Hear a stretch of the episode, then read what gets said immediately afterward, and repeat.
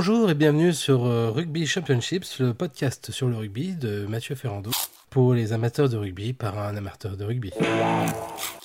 Donc pour cette première émission, nous allons parler de l'année 2023, euh, des échéances importantes à venir pour le rugby, euh, tant au niveau international qu'au niveau national. Nous allons donc commencer par le tournoi destination. Alors, le tournoi destination de cette année 2023, en année impaire, nous avons un 15 de France qui va se déplacer trois fois. Une première fois en Italie, ensuite en Irlande, avant de se déplacer enfin en Angleterre et recevra entre-temps le Pays et l'Écosse. Année toujours plus compliquée, hein, parce que les déplacements, en l'occurrence, euh, que ce soit en Irlande ou en Angleterre, sont toujours des déplacements compliqués. Euh, ça fait déjà plusieurs saisons que la France ne s'est pas imposée à Twickenham. En revanche, en Irlande, c'est vrai que notre dernier déplacement a été couronné d'une victoire, mais en période de crise sanitaire et de Covid, le stade était vide. Donc euh, là, ça va être une échéance euh, tout à fait autre. Ce qui est très intéressant dans tout ça, c'est que là, on a vraiment un palier supplémentaire. C'est-à-dire que depuis que Fabien Galtier est en charge de l'équipe de France, on progresse euh, clairement, tout le monde le constate. La dernière progression en date, c'est qu'on est sur une série de victoires, euh, de 13 victoires euh, qui, qui a commencé par l'Argentine à l'Autumn Nation Series de 2021, avec ensuite la Géorgie et le et la Nouvelle-Zélande, grosse, grosse étape hein, dans la progression de, de Fabien Galtier, hein, cette victoire contre les Blacks, avant de ensuite enchaîner sur un grand chelem, le premier depuis 2010. Euh, hein. Donc euh, nouvelle étape franchie euh, par le 15 de France, assez importante. Mais l'équipe de France ne s'est pas arrêtée là. Alors certes, beaucoup de gens minimisent la tournée au Japon, mais il faut rappeler que quand même c'était des conditions qui n'étaient pas évidentes. Alors déjà, l'équipe avait pour opposer les cadres. Euh, il y avait des blessés, donc beaucoup de nouveaux joueurs et euh, des conditions euh, climatiques assez enfin, inhabituelles pour ces joueurs de l'équipe de France qui ont joué par 35 degrés et des taux d'humidité extrêmement élevés, ce qui, ce qui impacte énormément les organismes. Donc voilà, l'équipe de France a, a relevé a relevé le défi euh, et euh, s'est imposé assez largement sur le premier test, un peu plus euh, de manière serrée sur le deuxième test et on a même craint une défaite jusqu'à ce que Baptiste Couillou libère l'équipe de France d'une action de classe hein, dont il peut avoir le secret. Voilà, ensuite on est arrivé à la tournée d'automne avec deux gros matchs qui étaient l'Australie et l'Afrique du Sud avant de terminé par le Japon encore une fois. Tournée d'automne que la France a réussi à, à, à, remporter, donc pour, pour continuer sa, sa série d'invincibilité. On a pu lire beaucoup de critiques sur euh, la qualité euh, du rugby proposé ou sur la manière dont les matchs avaient pu être gagnés. Après, ce qu'il faut retenir de cette tournée, selon moi, c'est que c'est que euh, l'équipe de France n'est plus, enfin pendant longtemps euh, n'était plus trop considérée, hein, même si beaucoup avaient conscience que c'était sûrement un, géant endormi. Euh, c'est vrai qu'elle n'inquiétait plus grand monde. Là maintenant, l'équipe de France est favori, tenant du titre, s'appelle du, du tournoi destination avec un grand chelem. Euh, en l'hiver dernier. Et euh, deuxième au, rang mondial, deuxième un peu en trompe-l'œil, hein, parce que concrètement, euh, c'est vrai que les critères de classification de World Rugby peuvent paraître un peu obscurs, dans le sens où on est deuxième, deuxième derrière l'Irlande, alors qu'en 2022, on n'a aucune défaite, que des victoires derrière une Irlande qui, elle, a deux défaites. Une en Nouvelle-Zélande et une contre la France au tournoi à destination. Donc, euh, donc voilà, donc euh, forcément, de par ce statut et de par ses performances, l'équipe de France est euh, regardée, observée, étudiée, et c'est l'équipe à abattre. Et, et on voit d'ailleurs que l'Australie, clairement, et l'Afrique du Sud, sur les matchs qu'ils ont fait face à la France, ont n'ont pas joué à contresens de leur jeu habituel, mais ont cherché à mettre en place des choses qu'ils avaient vues, euh, des faiblesses potentielles de l'équipe de France, de jouer là-dessus, d'essayer de nous battre euh, en appuyant sur euh, ces points qu'ils avaient ciblés. Les Sud-Africains ont notamment souvent tenté des petits jeux au pied par-dessus la défense pour essayer de contrer la défense française. néanmoins, la force de l'équipe de France, c'est que sans être flamboyant, mais parce que les adversaires offraient une, forte résistance, ont réussi dans l'adversité dans la difficulté à remporter ces matchs. Et là, c'est là que c'était important de voir euh, justement comment euh, évoluer. Euh, enfin, comment évoluer cette, cette équipe dans l'adversité, dans, des défis, voilà, de monter toujours le, curseur et le niveau un peu plus haut. À côté de ça, du coup, pour revenir au tournoi 2023, qu'est-ce qu'on, enfin, quel va être l'enjeu de ce tournoi? On est dans le tournoi pré-Coupe du Monde. C'est-à-dire que clairement, euh, je dis pas que l'objectif n'est pas de gagner ce tournoi, mais bien évidemment, pour tous les entraîneurs, qui, euh, les sélectionneurs qui participent à ce tournoi, il y a un double enjeu. Le premier enjeu, donc, c'est effectivement de bien figurer, de gagner ce tournoi, mais en même temps de préparer la Coupe du Monde qui sera dans quelques mois plus tard. Euh, et forcément, le staff de l'équipe de France et Fabien Gatier ne peuvent pas ignorer cela. Comme on, voilà, on a remporté le Grand Chelem l'an dernier avec toujours une progression, je ne peux pas m'empêcher de croire que euh, l'objectif de Fabien Gatier va être de conserver ce grand chelem, de le remporter une deuxième fois consécutive, ce qui n'a pas été fait depuis les années 90. Et c'est là que c'était la seule fois que le 15 de France euh, l'a fait, 97 euh, et 98 ça serait euh, une belle performance que de pouvoir réitérer euh, cet exploit dans le Six Nations, ce qui n'a jamais été fait dans le Six Nations, puisqu'à l'époque ce n'était que le 5 Nations. Et, euh, et en plus de ça, avec ces deux déplacements, un à Twickenham et un à Dublin, donc la difficulté semble plus élevée parce que on sait que par exemple les Irlandais sont sont clairement pas la même équipe à jouer à, l'extérieur que, quand ils sont à domicile. Euh, donc là, on va relever encore le, curseur et puis avec la qualité de l'équipe d'Irlande actuelle un peu plus haut ça va être pour moi, je pense, le match test de, de, cette, de, cette, de ce tournoi. Euh, parce que l'Angleterre, je ne dis pas que ça va pas être test, hein, ça va, c'est jamais euh, facile de gagner à Twickenham. Et d'ailleurs, ça fait bien des années que l'équipe de n'a pas gagné à Twickenham. Mais euh, l'Angleterre semble plus en difficulté actuellement bien qu'on ne puisse pas vraiment juger de la qualité qu'elle aura au tournoi. Pourquoi? Parce que sur les derniers résultats, que ce soit au tournoi dernier et euh, les derniers tournées euh, de l'Angleterre, euh, effectivement, les résultats n'étaient pas probants et ils ont eu beaucoup de défaites, surtout à la dernière tournée d'automne. Mais il vient d'avoir un changement de sélectionneur. Alors, est-ce que l'arrivée de le départ de Eddie Jones et l'arrivée de, Steve Borswick va déjà provoquer un électrochoc et amener une dynamique de victoire et de qualité dans l'équipe d'Angleterre? Il est impossible de le dire pour l'instant. En revanche, je crois qu'on les rencontre qu'en fin de tournoi, ça va peu leur laisser le temps de, de rôder ce, nouveau staff et cette peut-être potentielle nouvelle dynamique. On verra bien ce que ça, va donner.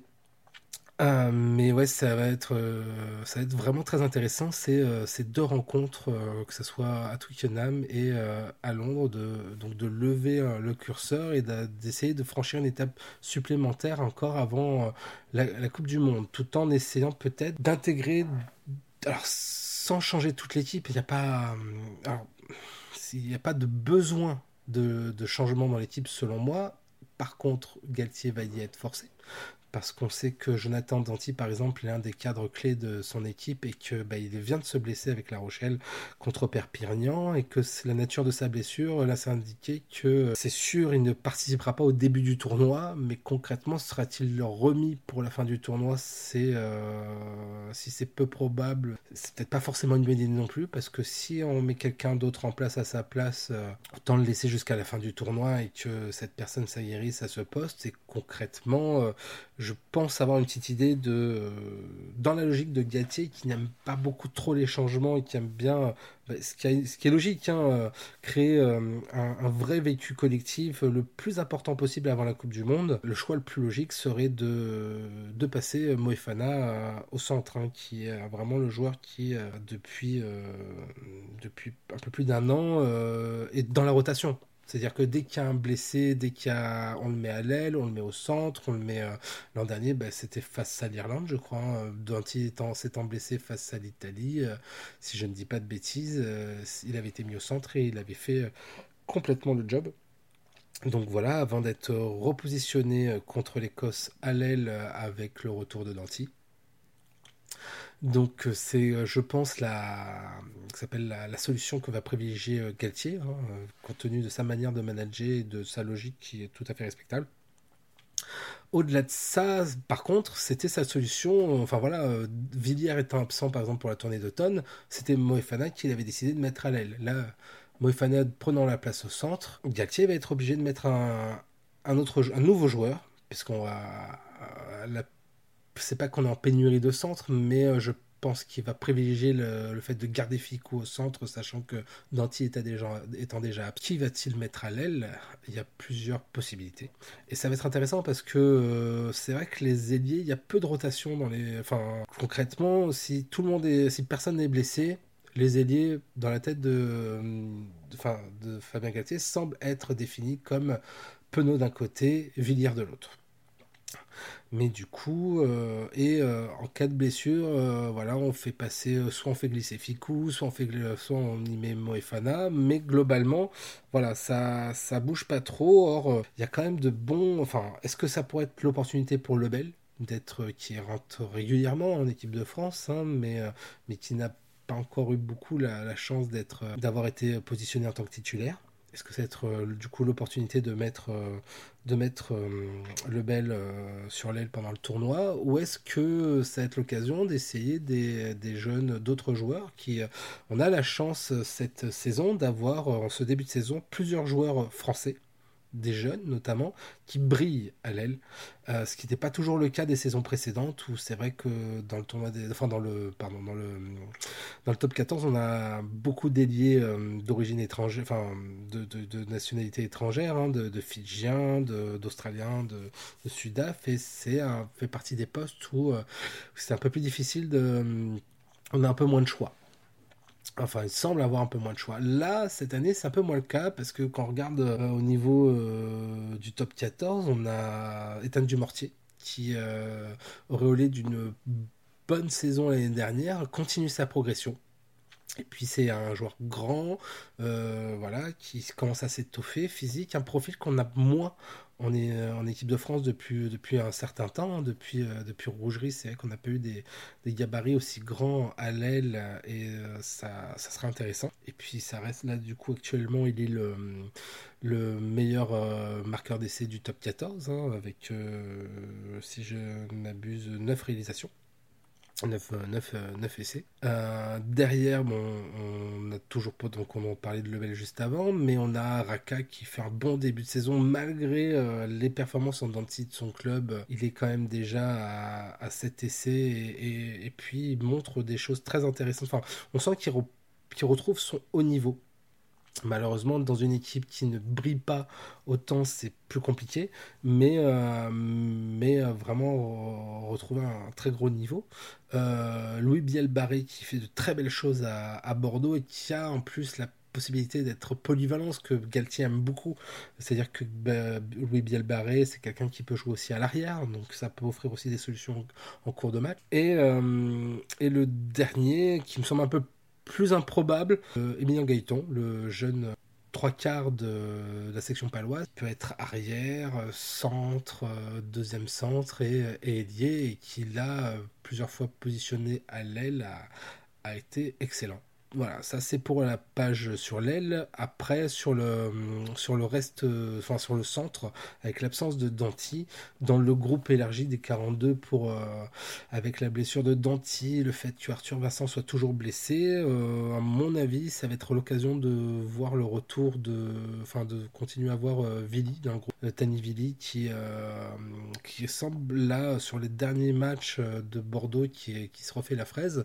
ben, Vili aussi se refait la fraise dans la, foulée. On sent que peut-être que son adaptation bordelaise est, arrivée. On sait que tous les joueurs ne s'adaptent pas à la même vitesse dans les clubs, mais, euh, il semble que là, Vili euh, se débrouille pas trop mal. moi, je découvre quelque chose, ces jeux joueurs que je ne connaissais pas, c'est qu'en plus de ça, il semble avoir un, jeu au pied, de dégagement et d'occupation que je ne connaissais pas. Et là, il l'a utilisé plusieurs fois, donc ce qui est plutôt intéressant. Au centre aussi, qui devrait être. Euh, enfin, moi, je, l'imagine bien être appelé dans le groupe des 42, c'est euh, Julien Delbouis, le joueur du Stade français, qui, euh, à l'image du Stade français, qui fait un très bon début de saison. là, sur, depuis plusieurs rencontres, il a longtemps été absent par une grosse blessure, à cause d'une grosse blessure au, genou. Et là, on sent qu'à l'image du Stade français, revient à un très bon niveau et, et revient au niveau potentiel qu'on lui, lui espérait.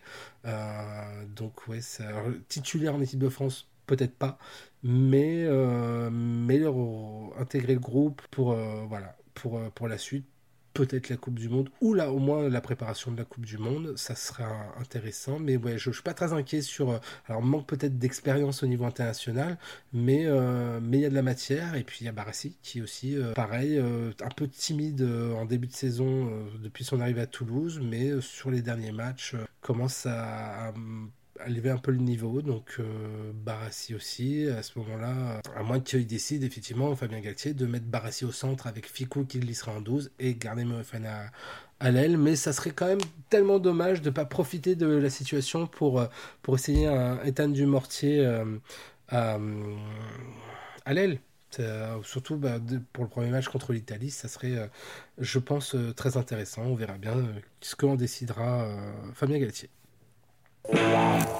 Deuxième euh, sujet, la Champions Cup euh, cette année. Euh, donc on va revenir sur le fait, hein, effectivement, on ne peut plus vraiment parler de Coupe d'Europe, étant donné l'intégration des clubs sud-africains.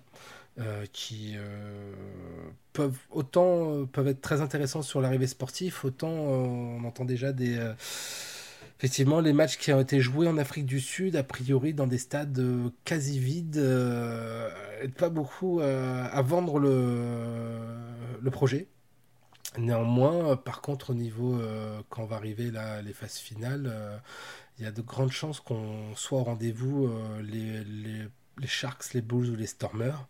Euh, voilà, si on fait un petit bilan sur les deux premières journées de la, de, la, de la Champions Cup, de ce que nous laisse présager de ce que va être les phases finales, euh, les deux grandes chances françaises semblent être clairement euh, La Rochelle et le Stade Toulousain. Peut-être Montpellier, qui euh, est toujours dans la course avec une victoire, une défaite. Ce qui a été vraiment très dommageable pour euh, Montpellier, c'est qu'ils ont ils sont revenus de nulle part pour gagner le premier match à l'extérieur euh, en Angleterre. Et à côté de ça derrière euh, leur premier match à domicile euh, contre une équipe des off-press qui semblait vraiment à sa portée euh, est passé complètement à côté de son match et, du coup se retrouve à une victoire une défaite alors que clairement ils auraient pu se retrouver enfin ils auraient pu être à, deux victoires. Donc peut-être Montpellier, mais, les deux gros favoris français, quand même, semblent être clairement Toulouse et La Rochelle, qui ont signé deux belles victoires euh, très probantes. Euh, le Racing cette année par contre semble pas vraiment équipé pour pour qu'on puisse compter sur lui. Euh, en témoigne euh, cette euh, première défaite face au Leinster où le club n'a semblé pas exister et a pris juste une raclée. voilà, le deuxième match à l'extérieur était plus disputé, mais là, il reste donc ils sont à deux défaites, il leur reste deux matchs. Alors un match à domicile face à une équipe anglaise qui semble oui complètement à leur portée, mais aller gagner au Leinster derrière pour se qualifier, ça va sembler très compliqué. Et j'avoue que je n'y crois pas trop. Euh, donc voilà, donc concrètement, euh, la Champions Cup, euh, les phases finales, qui seront les équipes qui... Le Leinster, hein, comme chaque année, le les Saracens qui reviennent bien en forme, Exeter qui semble, même si c'est plus le Exeter d'il y a un an ou d'il y a deux ans, de leur dernière, enfin l'année où ils ont gagné la Coupe d'Europe, clairement, je, je pense qu'on est plus aussi fort que ça et ça va pas aller en s'arrangeant parce que certains euh, ils ont déjà perdu certains de leurs leur cadres hein, leur deuxième, deuxième ligne Hill qui était parti euh, au, au, Shark euh, de, de Sale. Et, et là l'année prochaine c'est Simon qui, qui va venir à, Montpellier. C'est je pense que Exeter va va progressivement rentrer dans une phase de transition et euh, je serais très étonné. Ils seront peut-être en phase finale, mais je ne vois pas aller trop loin euh, dans cette compétition cette année. Donc euh, voilà, pour revenir, donc on parle du le Leinster, je pense c'est sûr. le Munster, de ce qu'on a vu aussi, c'est pas aussi fort que, que les années précédentes. Ils sont peut-être en phase finale, mais ils iront sûrement pas loin. Les trois équipes Sudaf, Sharks, Bulls et Stormers seront sûrement présents, je pense. Les deux françaises Stade Toulousain, Stade Rochelet. À mon avis, là, c'est on a là dans ceux que je viens de citer euh, euh, la liste des favoris euh, au rendez-vous des phases finales. Je ne vois pas d'autres surprises au-delà de ces équipes-là, mais ça sera quoi qu'il arrive, avec ces équipes-là, une, des phases finales très intéressantes. Et de toute façon, c'est bien le problème de cette Champions Cup, hein, c'est que autant les phases de poule sont difficiles à lire et, peu intéressante, autant je pense qu'à partir du moment où on va rentrer en phase finale, euh, euh, donc avec euh, maintenant les huitièmes de finale qui seront juste en mode aller hein, d'ailleurs cette année et pas en mode aller-retour, vont devenir très intéressantes avec toutes les équipes dont on vient de parler. Si je devais donner un pronostic là-dessus, compte tenu de ce que propose le Stade toulousain sur tous les tableaux depuis le début de saison, de la profondeur d'effectifs et le fait que ils fassent beaucoup tourner et qu'en faisant beaucoup tourner, ils arrivent à garder un, certain niveau, euh, niveau de, niveau de performance. Euh, il y a de grandes chances de les retrouver euh, au bout cette année, je pense. Après, il faudra voir comment va se passer le tournoi parce qu'ils vont avoir quand même encore beaucoup de joueurs appelés en équipe de France et puis maintenant en équipe d'Italie avec Ange Capuzzo. ouais, je mettrai un billet sur, sur le stade toulousain cette année. Alors pour le top 14, euh, bah, quel plaisir déjà. Euh, c'est vrai que bon, la qualité de jeu et des matchs proposés n'ont peut-être pas toujours été à la, au rendez-vous depuis le début de saison. Mais euh, que c'est serré. Enfin, je dire, c'est quand on voit le peu d'écart de points qu'il y a entre le deuxième et le et le et le 12 ou 13e, enfin ou le ou le 11e, enfin c'est et puis chaque journée, euh, telle ou telle victoire ou telle ou telle euh, défaite euh, fait bouger les lignes. À part Toulouse qui est vraiment installé à la première place, en dessous, derrière, ça se bataille et, bien avisé celui qui sera capable, serait capable dès maintenant de prédire qui seront les, les six qualifiés pour les phases finales. Enfin, c'est alors je pense que Toulouse, il y a de grandes chances. le stade français, s'il continue sur ce régime-là, il y a ça va vraiment être intéressant. Euh, Ensuite, il y a Bayonne qui propose euh, vraiment, euh, enfin voilà, leur retour en top 14 euh, est, loin d'être anecdotique. Hein. c'est, on sent on sent que le projet bayonnais commence à prendre de l'épaisseur hein, avec ce nouveau stade, le nouveau centre, d'entraînement, ce recrutement qui a été fait là pour ce retour en top 14 et qui paye parce que avec les arrivées de, de, Lopez notamment, de qui s'appelle de, de Machno ou de même de Facundo Bosch, hein, le le talonneur champion d'Europe avec euh, La Rochelle, même si à La Rochelle le, titulaire c'était Bourgarit, c'était euh, c'était clairement la doublure, euh, Fago Bosch, et là il apporte aussi plein de choses. ouais, voir Bayonne en, sixième ou en cinquième serait pas déconnant à la fin de la saison compte tenu de la saison qu'ils sont en train de faire, et ils sont beaucoup plus réguliers, même à l'extérieur, que d'autres écuries comme le Loup, le Loup qui a un effectif intéressant, mais la transition et puis euh, la perte de certains joueurs importants. Hein. on sent qu'au centre, euh, au centre le, départ de Nataille euh, pour, pour, pour le Leinster, c'est ça porte pas. Enfin voilà, c'est il y a des bons matchs par moment. Le match quand ils reçoivent Toulouse à la maison, tout le monde est mobilisé. Il y a, enfin voilà, ils sont hyper impressionnants. On retrouve le, le, loup qui a, qui a battu Toulon en finale de, de la, s'appelle de la Challenge Cup. Mais, euh, mais après, il y a des matchs où ça passe complètement à côté. Donc, euh, ouais, euh, Lyon, ça va être compliqué. Clermont a proposé des choses intéressantes en début de saison. Il y a eu un moment donné, ils ont fait 2-3 matchs d'affilée avec, avec voilà, en plus avec les racailles Penaud mis en avant, où, moi-même je me suis dit, voilà, on savait qu'ils étaient en période de transition. alors c'est dit je me suis dit à ce moment-là que la transition arrivait plutôt que prévu, enfin que ça portait ses fruits plutôt que prévu et que euh, et que du coup on allait euh, retrouver un grand Clermont euh, rapidement. Qu'on avait déjà retrouvé un Grand Clermont, mais, mais non, ça n'a pas duré. Et depuis, c'est c'est compliqué. C'est compliqué. Le, déplacement à, à Brive, voilà, où tout le monde est allé se faire les dents sur Brive. Alors, c'est aussi sûrement parce que Brive fait une bascule de son côté, mais mais enfin voilà, la, raclée qu'ils prennent derrière à Toulouse, face à Toulouse à domicile, c'est ça va être compliqué. c'est ouais, Clermont, c'est inquiétant. Alors déjà, je pense pas les voir dans les 6 cette année, mais il semble avoir un mal plus profond qui soit lié avec la présidence du club, sans, sans avoir d'infos particulières, hein, mais c'est ce qui a l'air de transpirer. Euh, ouais, c'est, euh, ça peut être inquiétant pour la suite. Et puis là, euh, le départ de Penaud pour Bordeaux l'année prochaine, même s'il y a Awas qui doit arriver, quelques autres joueurs internationaux dont, des Blacks, ouais, ça donne pas. ce club ne semble ne transpire pas la, sérénité et. Et ouais, donc en tout cas, je ne les vois pas dans les 6, enfin je les imagine mal dans les 6 cette année. Bordeaux, après le départ du Rio, se, refait la fraise et, et clairement à une je les vois dans les 6.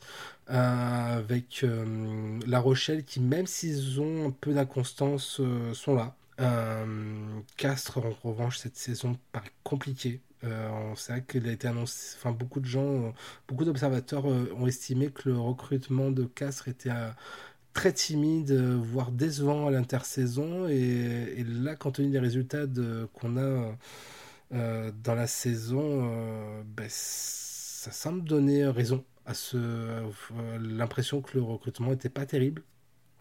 Et, euh, du coup, euh, pour l'instant, ils arrivent encore à conserver leur invisibilité, à, domicile. Euh, mais bon, c'est de la, première défaite à domicile depuis, depuis longtemps semble être plus très loin. Déjà, le dernier match, ils ont, ils ont fait match nul. ils ont failli perdre jusqu'à la dernière minute. Ils perdaient face à Pau à domicile et finalement ils ont réussi à gagner à la dernière minute. ouais, la, première défaite à domicile depuis longtemps euh, est vraiment proche, hein, je pense.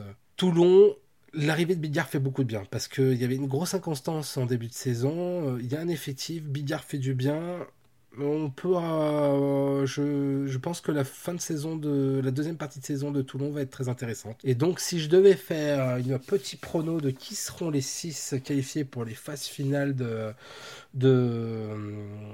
cette année en top 14, et compte tenu de ce que j'ai qu'on a pu observer dans cette première partie de saison, euh, je vois le Stade Toulousain sans conteste, euh, le Stade Français derrière. Et donc après les quatre places euh, qui restent, euh, La Rochelle, euh, Bayonne en surprise, et les deux derniers, à mon avis, ça va se jouer entre Bordeaux, il y a de grandes chances, et ensuite ben, soit Toulon, soit, soit la Racing, s'ils font un soit le Racing, soit Montpellier. à mon avis, il y a une place pour 3 pour la dernière qualifiée. Après, euh, Bayonne peut peut-être sauter, mais euh, euh, je pense que ça va se jouer comme ça. Donc voilà. Et pour la victoire finale, par contre, ça, de toute façon, c'est tellement compliqué de le, définir à partir du moment où il y a déjà une, une finale. Ce qu'on peut observer sur les dernières saisons, c'est que souvent les demi-finalistes directs sont allés en finale. Donc, donc on pourrait retrouver Toulouse en finale, mais euh, c'est vrai qu'on va voir vraiment le test de Toulouse cette année, ça va être, enfin, de voir comment cette année va être gérée, euh, les doublons qu'il va y avoir et la période tournoi. Mais s'il garde sur sa dynamique et que c'est bien géré, qu'il n'y a pas trop de blessures, Toulon, Toulouse, je veux dire, ça va être dur de les, ça va être dur de les empêcher d'être champions cette année. Mais voilà, ce qui est la beauté de ce, ce, ce, ce championnat, c'est qu'il est très ouvert et très disputé, ce qui en fait aussi un championnat très intéressant. On a la chance aussi en France, c'est que quand on regarde les matchs ou quand on va au stade, c'est qu'on n'a pas de stade, ou très peu de stade vide, à part euh, le stade Jean Bouin à Paris qui a du mal à se remplir le stade de Mayol qui est un peu moins rempli qu'avant, mais euh, on a la chance de ne pas avoir ces stades vides de, de Grande-Bretagne, enfin de, de, première chip anglaise ou de ou d'Afrique du Sud, quoi. C'est vrai que ça là-dessus, c'est tellement agréable. Mais ouais, ça va être une fin de, enfin, deuxième partie de championnat toujours plus intéressant et ça va être pas mal. La Coupe du Monde pour finir. Donc euh, la Coupe du Monde, c'est euh, voilà, ça y est, on est en 2023. On est dans une année de Coupe du Monde. Déjà, les premiers enseignements, euh, quand on va voir le tour de destination, vont nous donner des, des gros indicatifs sur l'état de qualité des euh, des nations qui seront présentes à la Coupe du Monde. Hein. Euh, bien sûr, hein, mon plus grand rêve, mon plus grand espoir est de voir le 15 de France soulever la Coupe William Webelis. Je crois que ça sera le 28 octobre au Stade de France, la finale. Euh, voilà, on en rêve depuis longtemps. Hein. Enfin, moi, j'en rêve depuis longtemps. Je sais que depuis 95 que je suis les Coupes du Monde. c'est voilà, en 95, il y a ce sentiment il y a un premier sentiment d'injustice hein, avec cette, euh, avec cette, euh, demi-finale euh, chaotique que, que jamais, enfin, que, normalement on doit, on, doit gagner, quoi. Enfin, c'est avec un arbitrage très litigieux, des conditions météorologiques qui auraient dû obliger l'arbitre à reporter le match.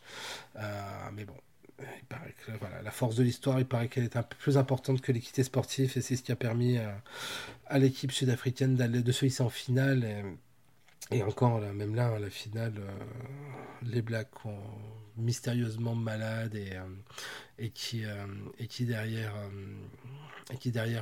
permet au box de, remporter avec pareil toujours aussi des, des décisions arbitrales assez litigieuses. Enfin, tout ça pour dire que voilà, cette Coupe du Monde un peu faussée par peut-être le poids de l'histoire, mais, euh, mais, euh, mais, mais, frustrante en tout cas.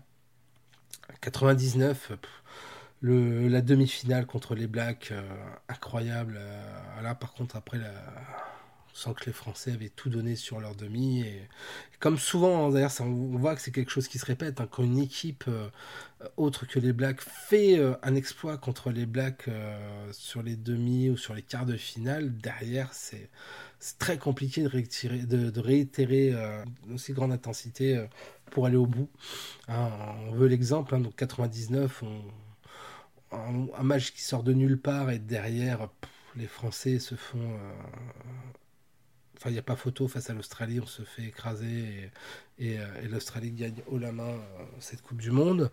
en 2007, un match pareil, incroyable en quart de finale et derrière on, perd contre une équipe d'Angleterre qui est loin d'être la grande équipe d'Angleterre de 2003 et, euh, et là 2019 pareil les, les, Anglais qui font un match incroyable face aux Blacks euh, en demi-finale et, derrière euh, en finale enfin perd je pense que il n'y aurait pas eu le match des Blacks les Anglais devaient gagner. C'est après on fera pas le match mais mais les Sudaf, les, les Sudaf s'en sortent bien quand même historiquement parlant. 95, hein. euh, on leur offre une Coupe du Monde parce que le poids de l'histoire. 2007, ils gagnent une Coupe du Monde parce que les parce que les favoris euh, s'entretuent tous avant. Euh, c'est tu avais à la limite la France à domicile, qui avait quand même une belle génération, qui, euh, qui en plus était mi-figue mi-raisin. Ils perdent leur match d'ouverture face à l'Argentine. Ils font un match extraordinaire face à les Blacks qui passent en demi-finale. En demi-finale, bah, du coup, euh, on se tombe dans le piège anglais. Et euh, les Sudaf se retrouvent face à une équipe anglaise somme toute euh, moyenasse, hein, donc euh, la porte grand ouverte et, euh, rebelote en 2019. ils ont un parcours qui a, à part contre les Blacks en poule, mais derrière, jusqu'à la finale, c'est pas très compliqué. Et en finale, ils tombent face sûrement peut-être la meilleure équipe du tournoi, mais qui a donné tout ce qu'elle avait face alors, elle n'a pas abandonné pour autant, hein, mais euh, qui a donné tout ce qu'elle avait euh, en demi-finale et qui a pas, euh, qui manque du coup de réservoir, enfin de, d'essence dans le moteur pour, pour réitérer un, match similaire et, écraser les, les, box en finale. Donc, ouais, ça va être. Euh, ça va être une belle Coupe du Monde, j'espère. Euh, on a des nations qui montent en plus. le Japon qui est de, qui, présente, qui propose des choses de plus en plus intéressantes. L'Argentine sera au rendez-vous, montre des belles choses et s'ils règlent leurs problèmes d'indiscipline, ça sera intéressant. L'Italie se refait la fraise. ce qui me fait dire que la poule de la France sera pas si simple que ça, parce que de ce que montre l'Italie depuis euh, le dernier tournoi, avec en plus une victoire contre l'Australie aussi, euh, là, à la, qui s'appelle la tournée d'automne, euh, me fait dire que. Ouais, c'est un match qu'il faudra prendre au sérieux pendant les matchs de poule. Et derrière ça, quand on sortira de la poule, on va rencontrer le premier ou le deuxième de la poule de l'Afrique du Sud et de l'Irlande. Donc, du coup, bah, dès les quarts de finale, on rencontrera soit le champion en titre, soit l'équipe qui est actuellement numéro 1 mondial. Donc le quart de finale sera déjà un gros quart de finale. Donc ouais, ça va être une, je pense, une très belle Coupe du Monde et euh, surtout très disputée. Et, enfin voilà, la, poule va être déjà, enfin déjà le premier match face aux Blacks, la poule va être déjà très serrée. Alors surtout avec les Blacks et l'Italie. Euh, après concrètement voilà, hein, si euh, on va pas se mettre la pression. Hein, euh, concrètement, je pense qu'on va les battre, les Italiens. Mais ça va pas être un match facile. Euh, et, j'espère qu'on se retrouvera pas avec une mauvaise surprise.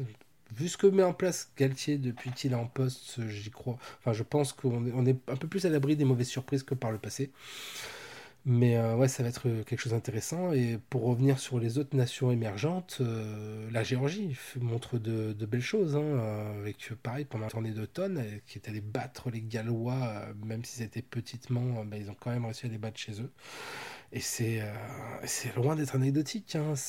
Voilà, on sait qu'il y a de plus en plus de joueurs géorgiens qui évoluent à un très bon niveau en top 14 et pas que dans la première ligne, parce qu'avant c'est vrai que c'était surtout des premières lignes et des troisièmes lignes. Euh, maintenant on commence aussi à avoir de très bons joueurs aussi à l'arrière. Hein. Je pense à David Nignashvili qui joue à, Lyon, qui montre de très belles choses, mais c'est le cas aussi pour, euh, euh, les joueurs de l'ouverture qu'on a, qui sont à Montpellier ou à Brive. Et euh, au-delà de ça, il c'est vrai que la création de la Super Coupe d'Europe le, permet aussi euh, aux Georgiens d'avoir une équipe bah, maintenant deux équipes professionnelles qui jouent contre euh, une équipe espagnole, une équipe euh, portugaise, une israélienne, une hollandaise et euh, une belge. Je devrais en oublier au passage, mais mine de rien, voilà, ça leur permet d'avoir aussi deux équipes domestiques qui, bah, qui sont professionnelles et ça va forcément faire monter cette nation, plus tous les joueurs qui sont en top 14 et on, sent que bah, cette équipe monte. C'est vrai que quand beaucoup de gens reviennent sur le sujet de la de la démontée descente pour le destination parce que l'équipe d'Italie était devenue était arrivée à un niveau bas et que la Géorgie semblait monter. Euh, c'est vrai que la question se pose. Hein. Après, euh, je ne je les vois pas arriver au tour destination, mais euh, clairement, le niveau de la Géorgie augmente. Et, et, ce, qui est, ce qui est bien, parce que ça, de là à rivaliser avec les grandes nations du de, euh, du rugby, peut-être pas, mais en tout cas, ça va apporter des choses intéressantes. Les Fidjiens aussi, s'ils arrivent à régler leurs problèmes de discipline et à, vraiment être euh, plus rigoureux euh, collectivement, c'est une, ça peut être une grosse équipe et ça va être, je l'espère en tout cas, une belle Coupe du Monde. Voilà, c'était la première émission de Rugby Championships et je vous retrouve très bientôt pour vous reparler de rugby. Thank you.